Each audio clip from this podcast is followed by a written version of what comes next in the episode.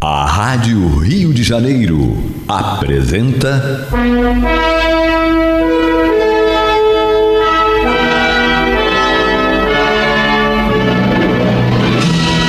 Caminho do Senhor. Um programa de estudos sobre a Bíblia Sagrada com revelações inéditas a respeito de muitos ensinamentos do Cristo de Deus, ainda não perfeitamente divulgados nem compreendidos. Um programa dedicado a todos os que amam o Senhor Jesus. Criação de Acácio Fernandes Moreira e Gastão Veríssimo Brandão.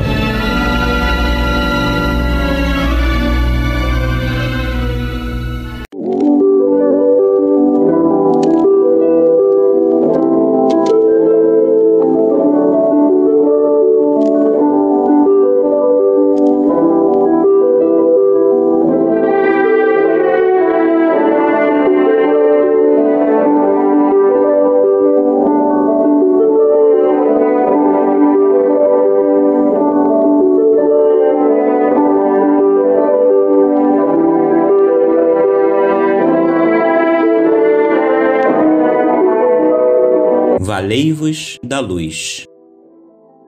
Andai enquanto tendes a luz, para que as trevas não vos apanhem. Jesus.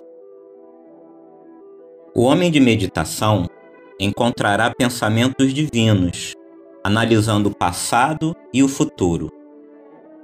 Ver-se-á colocado entre duas eternidades, a dos dias que se foram e a que lhe acena do porvir. Examinando os tesouros do presente, descobrirá suas oportunidades preciosas.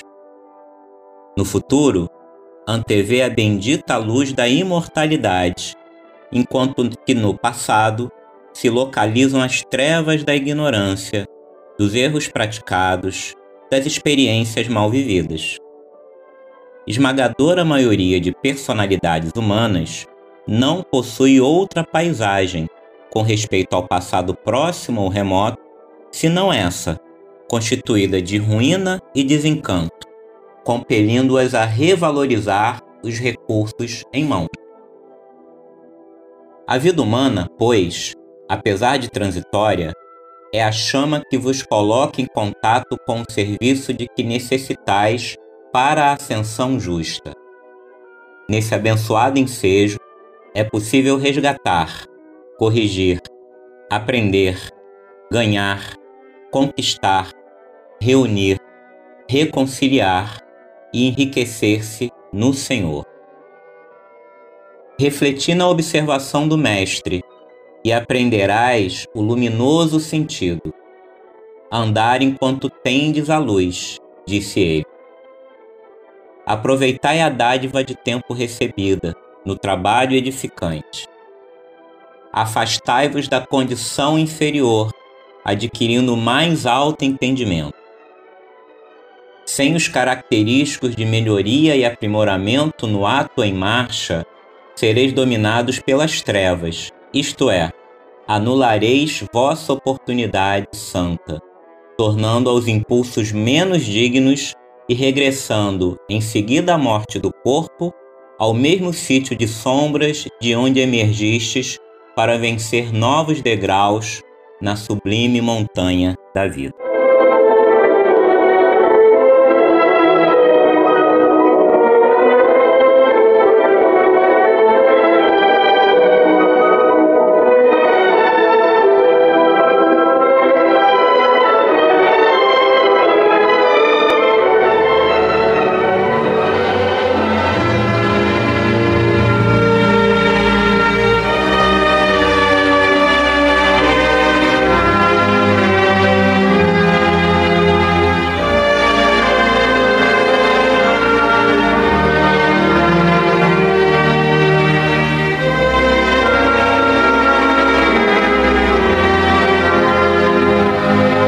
Amigos e meus irmãos.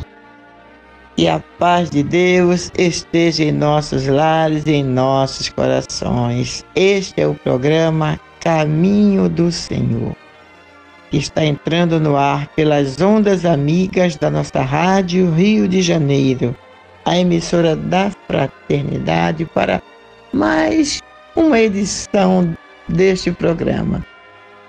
Hoje nós estamos contando aqui com a colaboração do nosso Leopoldo Pio. Conforme falei no programa de ontem, né, às quartas-feiras o, o Leopoldo está colaborando conosco para a, a elaboração deste programa. Então fica muito mais fácil para mim, né, gente? E muito melhor também para vocês, claro, né?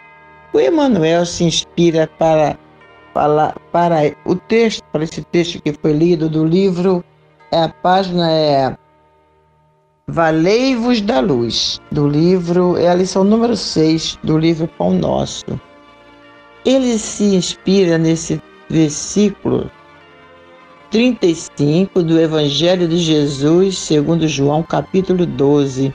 Jesus respondendo às pessoas, eu não, eu não li todo, mas eu estou, estou indo direto ao, ao versículo. É, Jesus dizendo, ainda por um pouco a luz está convosco. Andai enquanto tendes a luz, para que as trevas não vos apanhem. E quem anda nas trevas não sabe para onde vai. E ele, o Emmanuel, como sempre, né, faz esse texto aí muito profundo, muito profundo, que no início eu fiquei assim, meu Deus, para onde é que eu vou?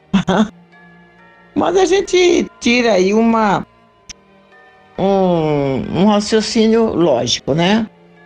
E passado, presente e futuro estão interligados neste processo da nossa evolução espiritual. O presente é a oportunidade que nós temos para refletir sobre o passado. E é muito bom que estejamos fazendo essa meditação, essa reflexão sobre nossos atos no passado, a fim de que possamos projetar aquilo que desejamos para o futuro. Então, quantas vezes realmente eu, eu particularmente, né, já não me vi pensando, agradecendo a Jesus, a espiritualidade superior por todas as bênçãos deste meu presente. Porque, meus irmãos, quando nós atingimos determinada idade, quando já não temos mais tantas responsabilidades, que a vida fica assim um pouco mais fácil, né? mais tranquila, sem tantos, tantas atividades, ainda mais agora, né? com a pandemia, com o isolamento social, não nem tem como ter tantas atividades, mesmo que queiramos. Então, quantas vezes eu já não refleti pensando, meu Deus, se eu tivesse a experiência que eu tenho hoje, naquela época, refletindo sobre determinada, determinado acontecimento, né? Aí eu digo, penso assim, se eu tivesse a experiência que eu tenho hoje naquela oportunidade, eu teria agido diferente. E quantos de vocês também já não devem ter pensado a mesma coisa, né?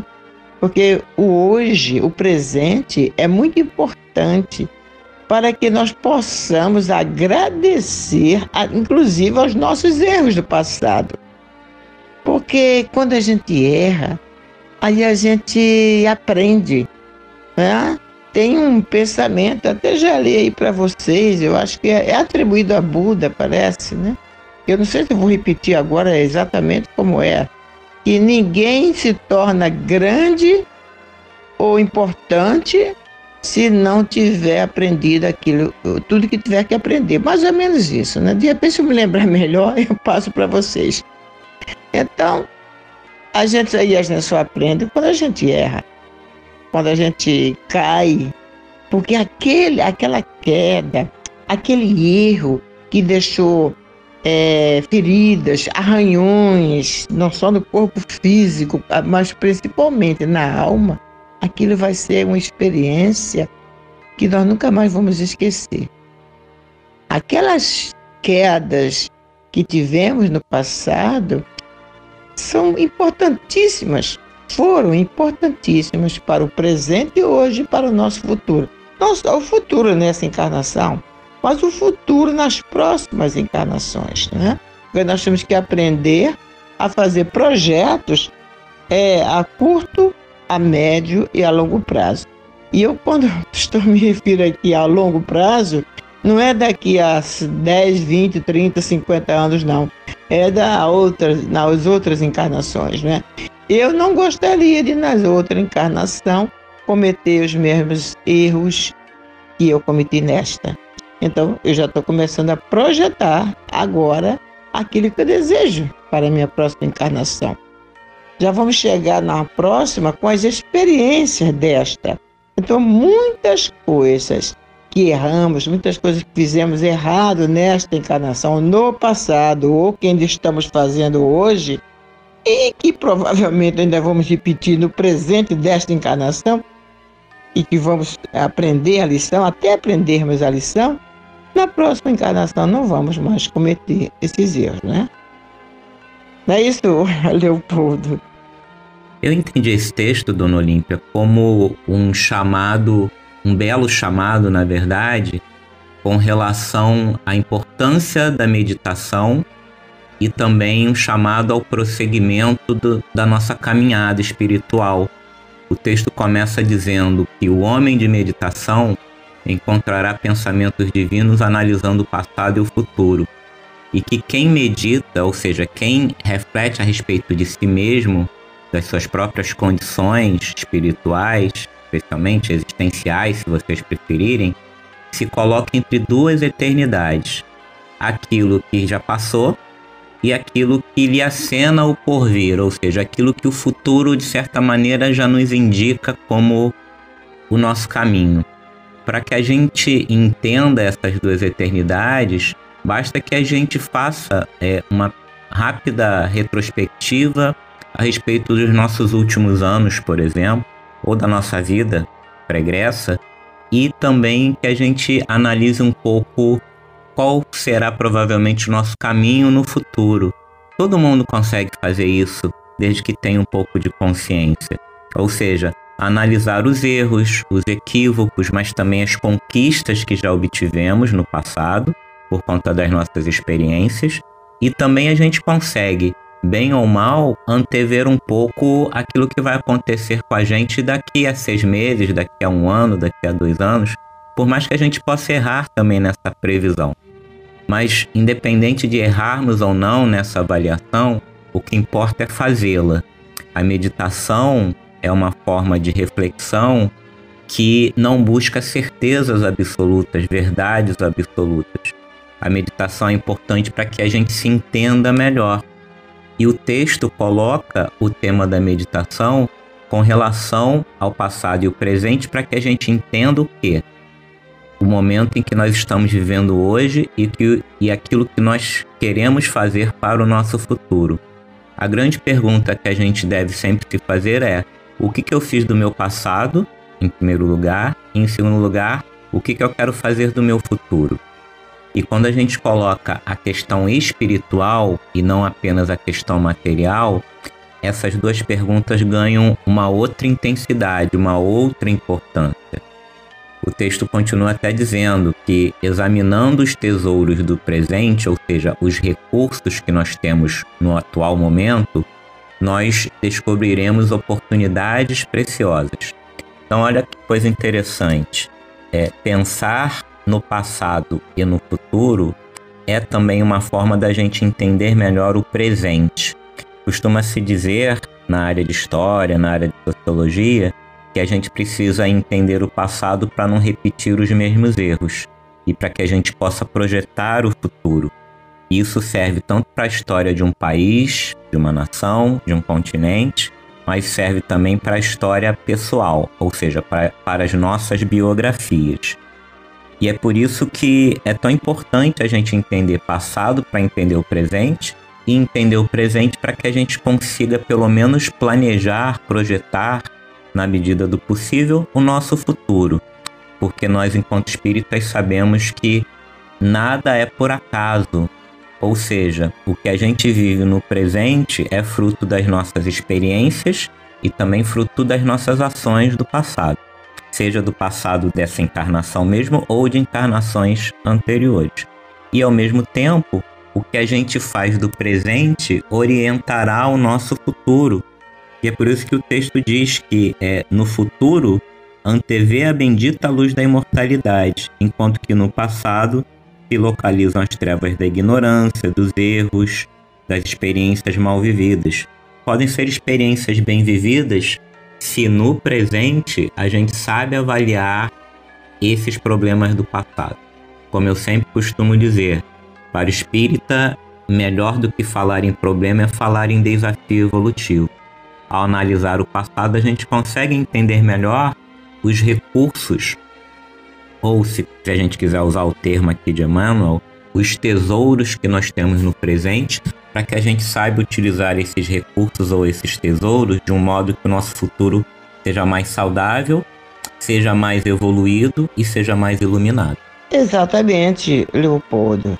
Está em nossas mãos ah, um futuro melhor, o nosso futuro melhor. Se hoje não temos o presente que nós gostaríamos de ter, é porque este presente é consequência das nossas ações, das nossas é, experiências do passado. Como o passado foi uma, é uma consequência, o que tivemos no passado, desde o dia que chegamos aqui, desde o dia que encarnamos, até, vamos dizer, até ontem, porque o ontem já é passado, né? O ontem já é passado. Então, desde o que, desde o dia que encarnamos aqui até ontem, então foi consequência das nossas ações em encarnações passadas. O que temos hoje no presente é consequência das encarnações passadas e dessa encarna passada nessa encarnação e em outras. E o nosso futuro está então em nossas mãos. O que teremos no futuro? O que, é que nós queremos? O que, é que nós queremos projetar para um futuro? Ainda nesta encarnação e nas próximas. Claro que todos nós queremos o melhor. Claro que todos nós queremos uma vida mais tranquila, gostaríamos de ter uma vida não só, vamos dizer assim, material, mas também espiritual, mais tranquila. Muitas vezes, inclusive, eu vou, eu vou fazer aqui um parênteses para dizer quantas vezes nós não falamos assim, ah, eu queria tanto é, ganhar na Mega Sena, né, para ajudar, ajudar a Rádio Rio de Janeiro, ajudar o caminho do Senhor. A gente sabe que tem muita gente que se acontecesse isso com essas pessoas, elas realmente iriam fazer isso. Mas muitos, muitos, entendeu? Quando ganhar, se ganhar, se viessem a ganhar, iriam até esquecer. Então, meus amigos, é, não é estar aqui com um bom salário, com dinheiro no banco, aquinhoados materialmente falando, que vai dar dizer se estamos felizes ou não. A felicidade é um estado da alma, né? Tem tanta gente que tem tão pouco e é tão feliz né? sem.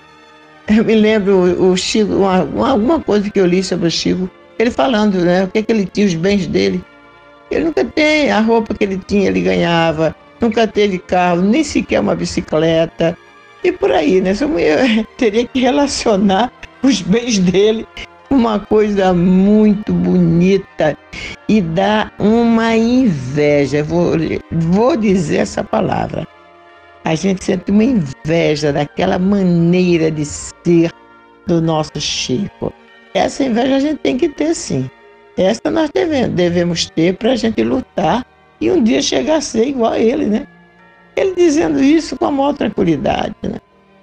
Então, é, para que a gente chegue, a, a, a gente queira realmente ser feliz, não é, é projetarmos uma encarnação com um bom emprego, com uma família harmoniosa e com mais facilidades financeiras. Não.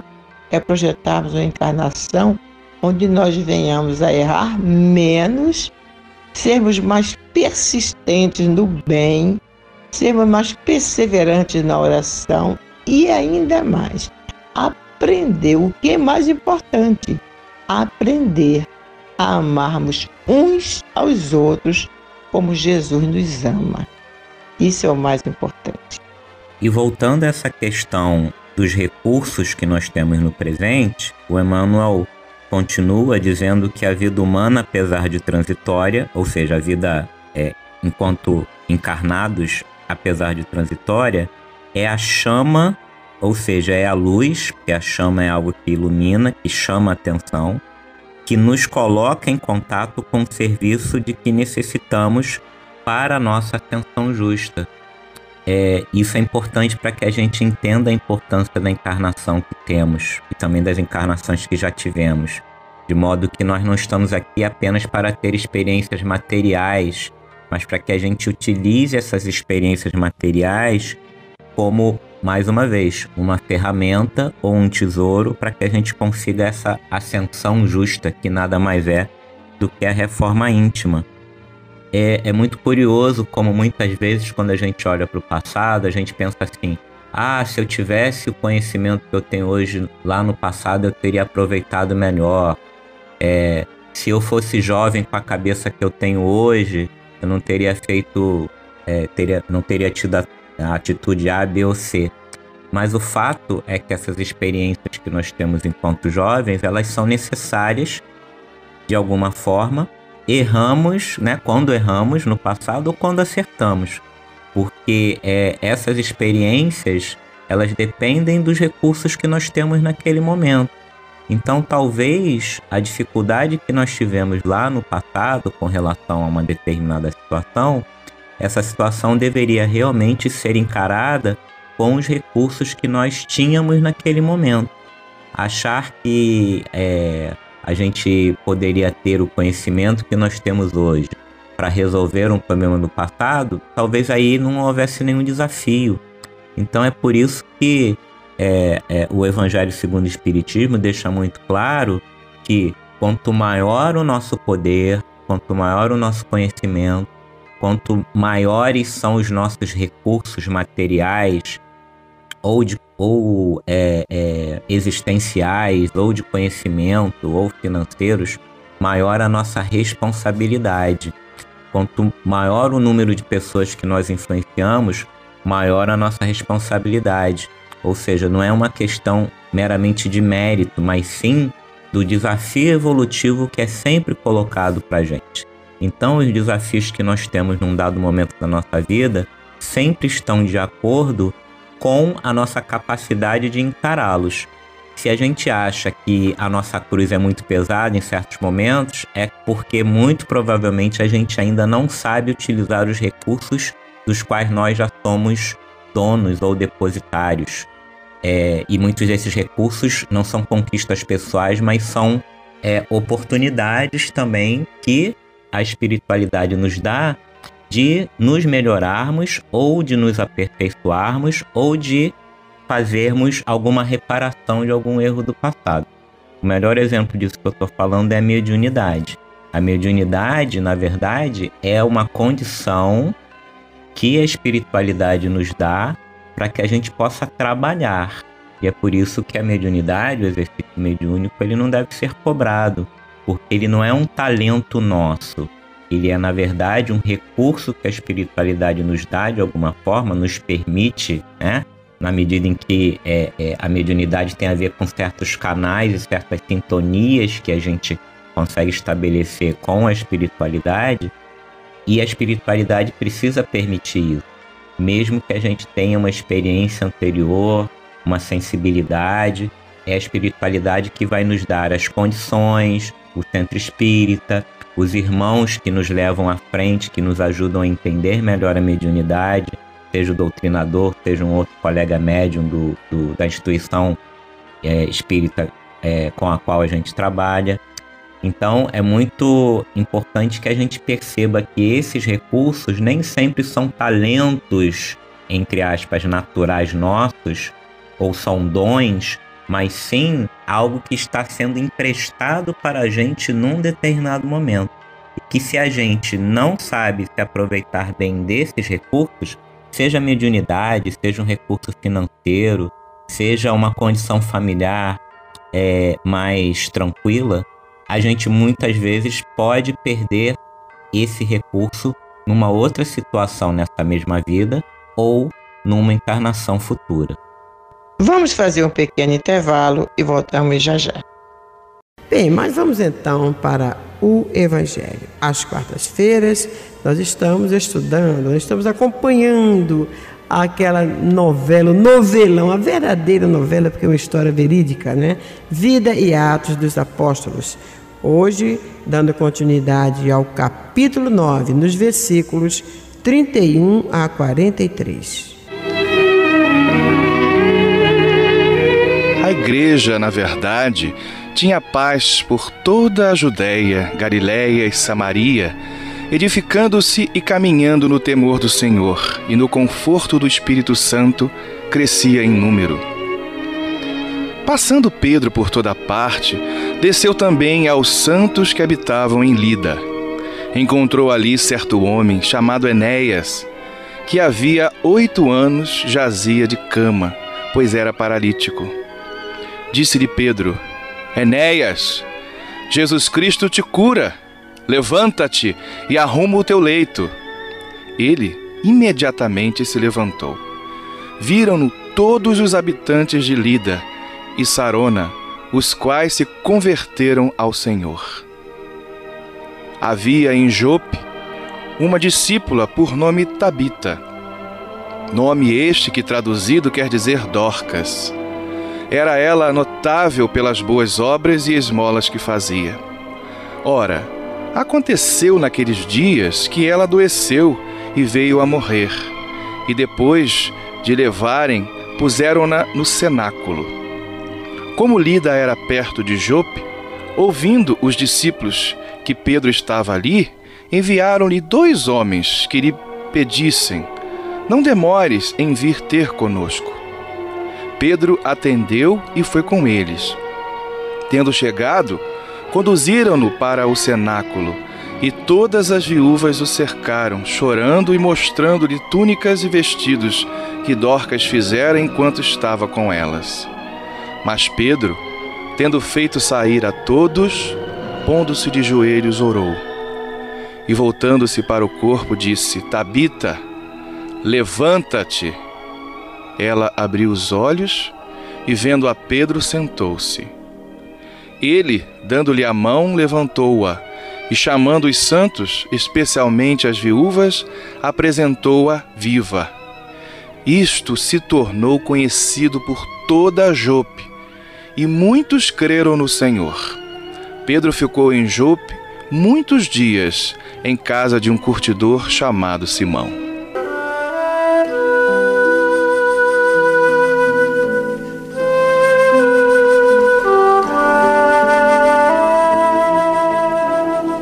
Meus irmãos, antes de iniciarmos o estudo do programa de hoje, façamos, como sempre, um breve retrospecto do estudo anterior, acrescentando alguns pormenores importantes que deixamos de comentar. Terminamos o último programa relatando o episódio humilhante envolvendo o ex-rabino Saulo de Tasso, quando este, recém-chegado do deserto, onde estivera retirado por três anos a conselho de seu amigo e mestre Gamaliel, com quem estivera antes da, de sua morte, resolveu procurar os discípulos de Jesus. Contudo, estes se recusaram a recebê-lo no primeiro momento, visto não acreditarem em sua conversão.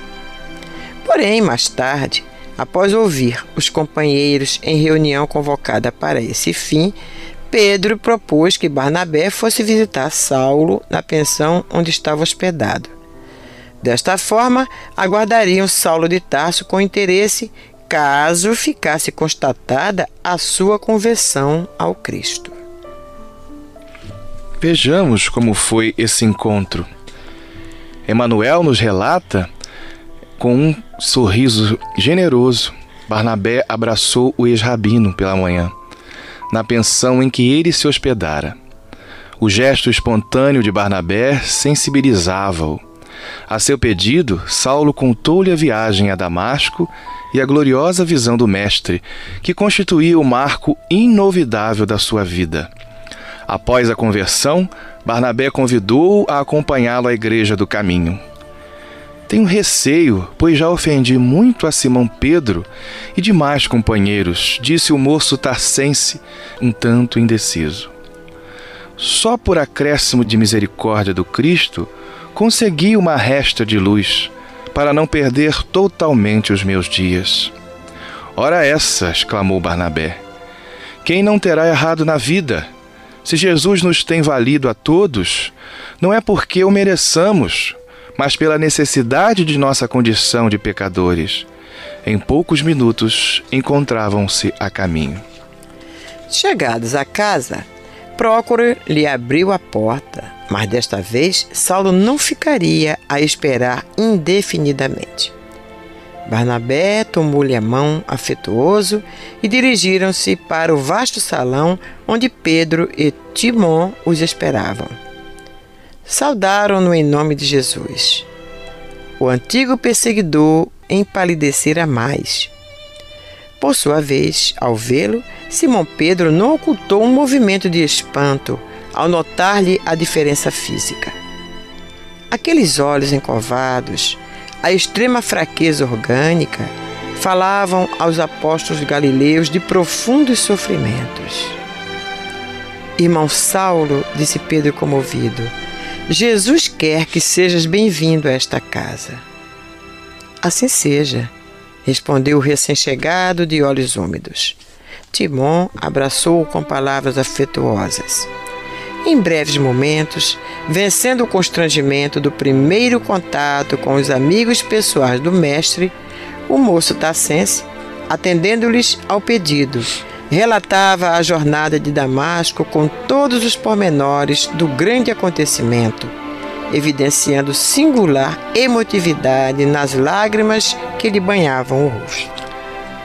Pedro e Timon já não tinham dúvidas. A visão do ex-rabino tinha sido real. Ambos, em companhia de Barnabé, seguiram a descrição até o fim, com olhos cheios de pranto. Efetivamente, o Mestre voltara, a fim de converter o grande perseguidor da sua doutrina.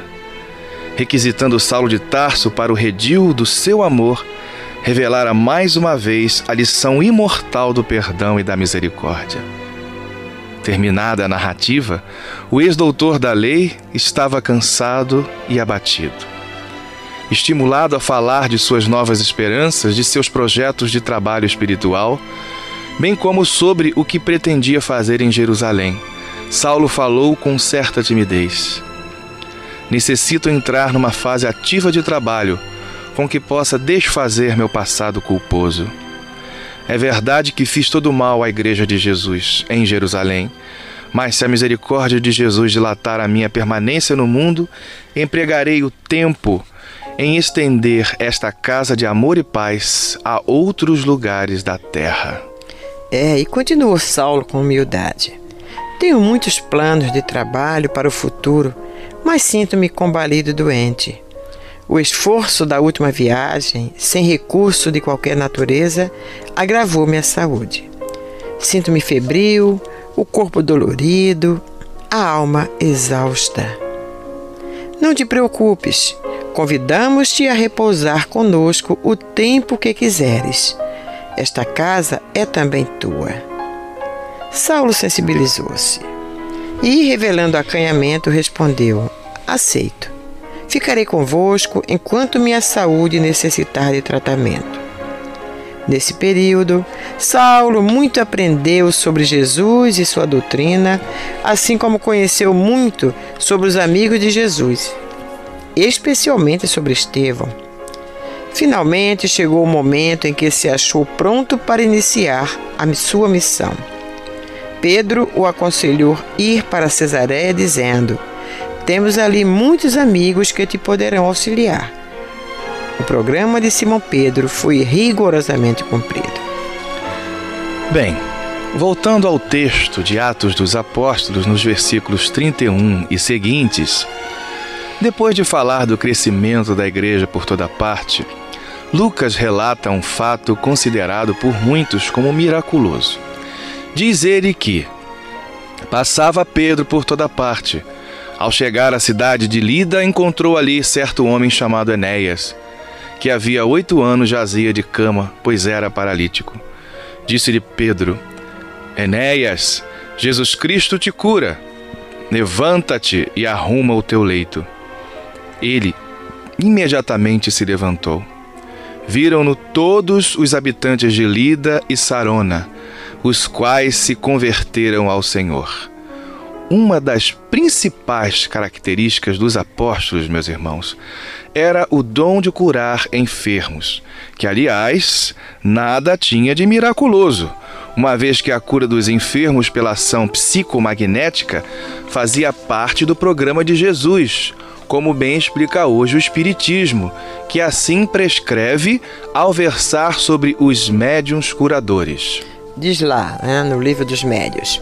Este gênero de mediunidade consiste principalmente no dom que possui certas pessoas de curar pelo simples toque, pelo olhar, mesmo por um gesto, sem o concurso de qualquer medicação.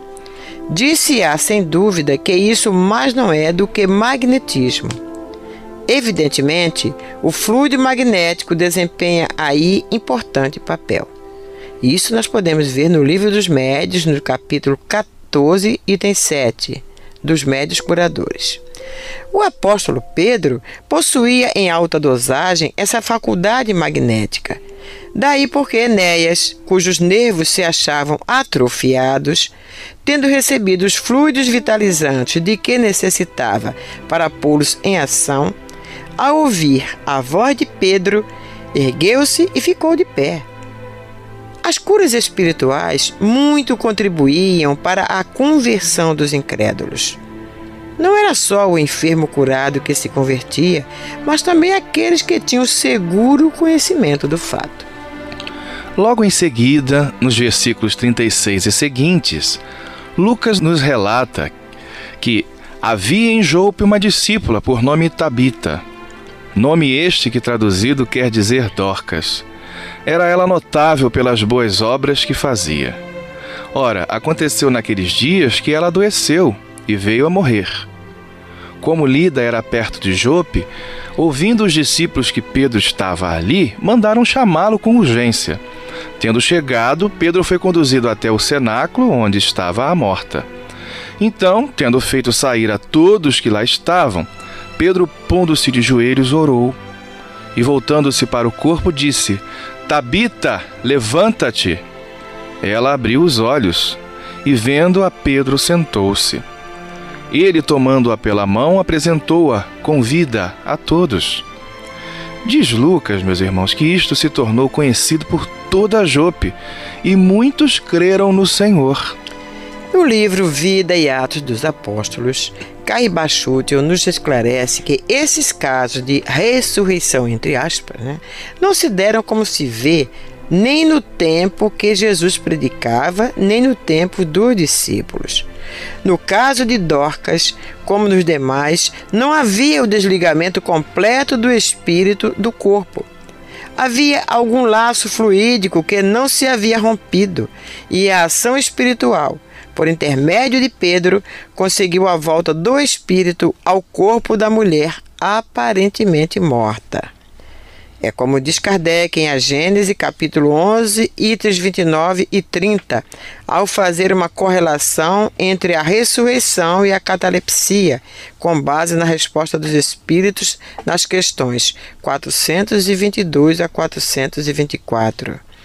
Assim se explica certos prolongamentos da vida contra toda probabilidade e certa suposta ressurreição.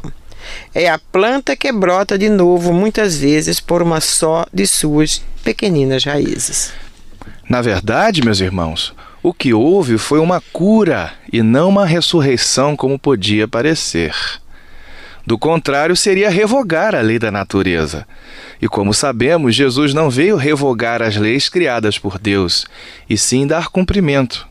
Muito já falamos sobre este assunto, por ocasião dos estudos dos capítulos 9 e 11 do Evangelho de Jesus segundo João, quando comentamos sobre a ressurreição da filha de Jairo e a ressurreição de Lázaro, ocasião em que melhor esclarecemos este assunto. Bem, voltando ao texto, Lucas conclui dizendo, em outras palavras, que o fenômeno repercutiu por toda a cidade de Jope e muitos se converteram ao Senhor. Bem, meus irmãos, Hoje ficamos por aqui. Mas no próximo programa voltaremos com o estudo do capítulo 10 de Atos dos Apóstolos. Até lá!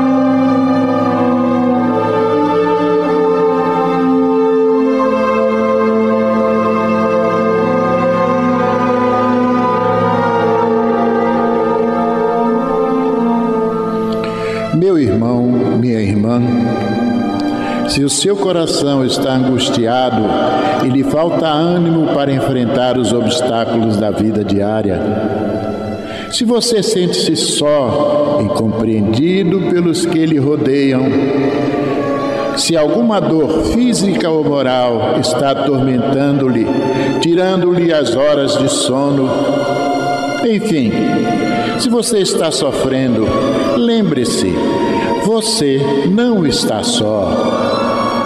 Mestre da vida nos disse: Eis que eu estarei convosco todos os dias, até a consumação dos séculos.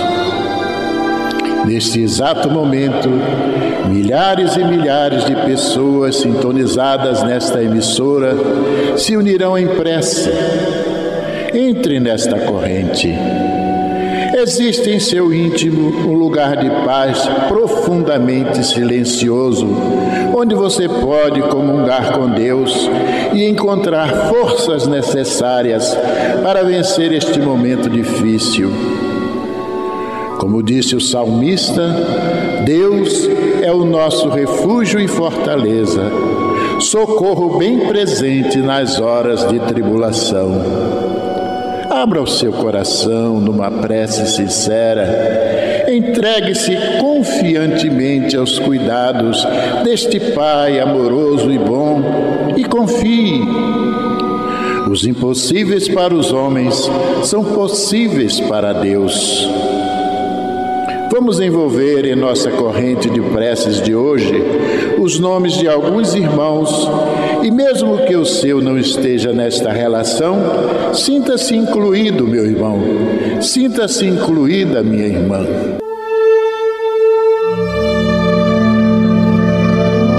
Solange Nair de Andrade, Pedro Henri Mendes Silva, Dalva Benzaquem, Alexandre Sales Azevedo Júnior, Vinícius de Almeida dos Santos Nora, Olga Braz, Fernando da Silva Miranda, Sueli Alves Iglésia, Luiz Henrique de Souza Brandão, Vânia Lúcia Dionísio dos Santos, Rosa Maria de Jesus Santos, Odair Marinho da Silva, Vinícius Torres Pereira, Sheila Aquino de Souza, Marioneida Nava Raposo, Lídio Soares de Aquino, Maria da Glória Dias de Oliveira, Iraci Soares Cavalcante, Alfredo Augusto de Azevedo e família, Cecília Zimmermann Vieira, Celina Zimmermann Vieira, Josué Gomes Vieira, Mateus de Souza Barreto, Marisa Mendonça Lins, Fernando Marisa e Maristela Mendonça Lins, Lucimar Nunes da Costa, Marcelo Mendonça Lins, Adelande Lucindo da Silva, Ana Paula de Oliveira Trajano, Mariana de Andrade dos Santos, Marcelo Trindade dos Santos, Eliezer Coelho e todos vocês, meus irmãos, que neste momento aí, em suas casas, em seus lares, onde quer que você esteja, neste momento vai se conectar com Jesus e pedir a Ele que o ajude, que eles ajude na solução deste problema, que eles ajude na solução desta dor que lhes aflige. Vamos falar com Jesus.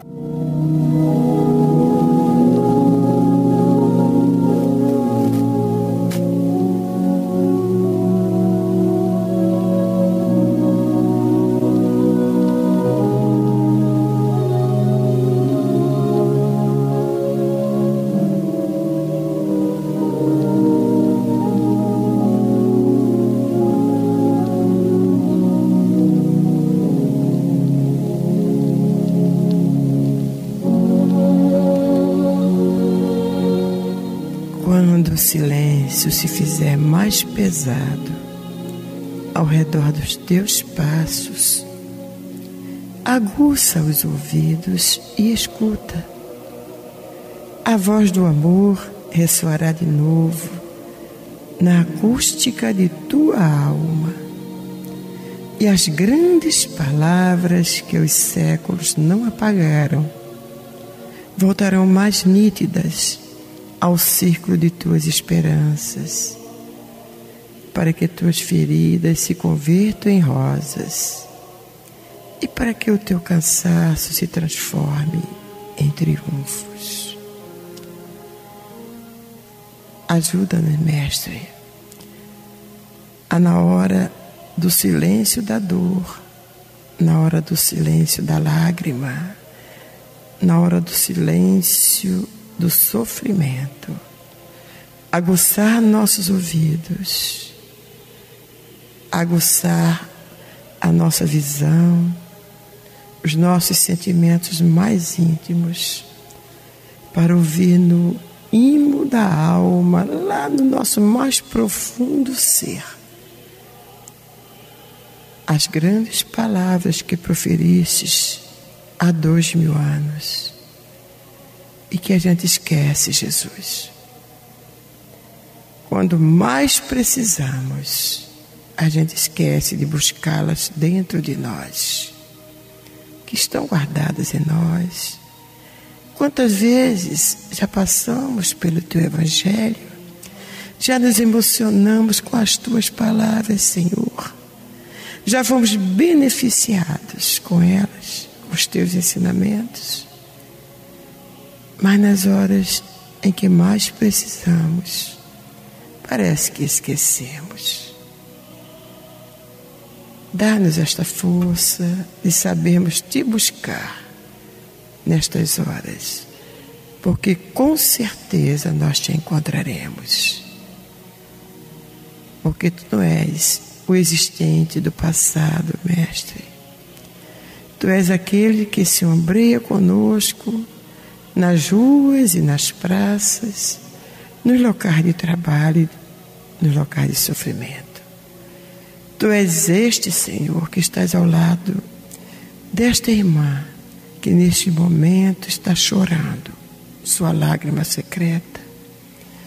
Tu és este, Senhor, o mesmo Jesus de há dois mil anos, que neste momento está ao lado deste filho que está implorando o teu socorro e a tua misericórdia. Não nos esqueçamos disto.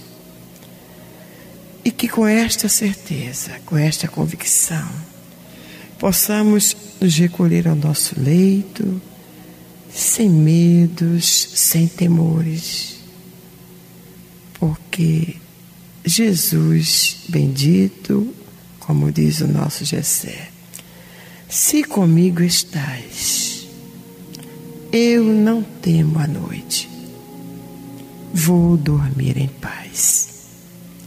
Bênção, Jesus.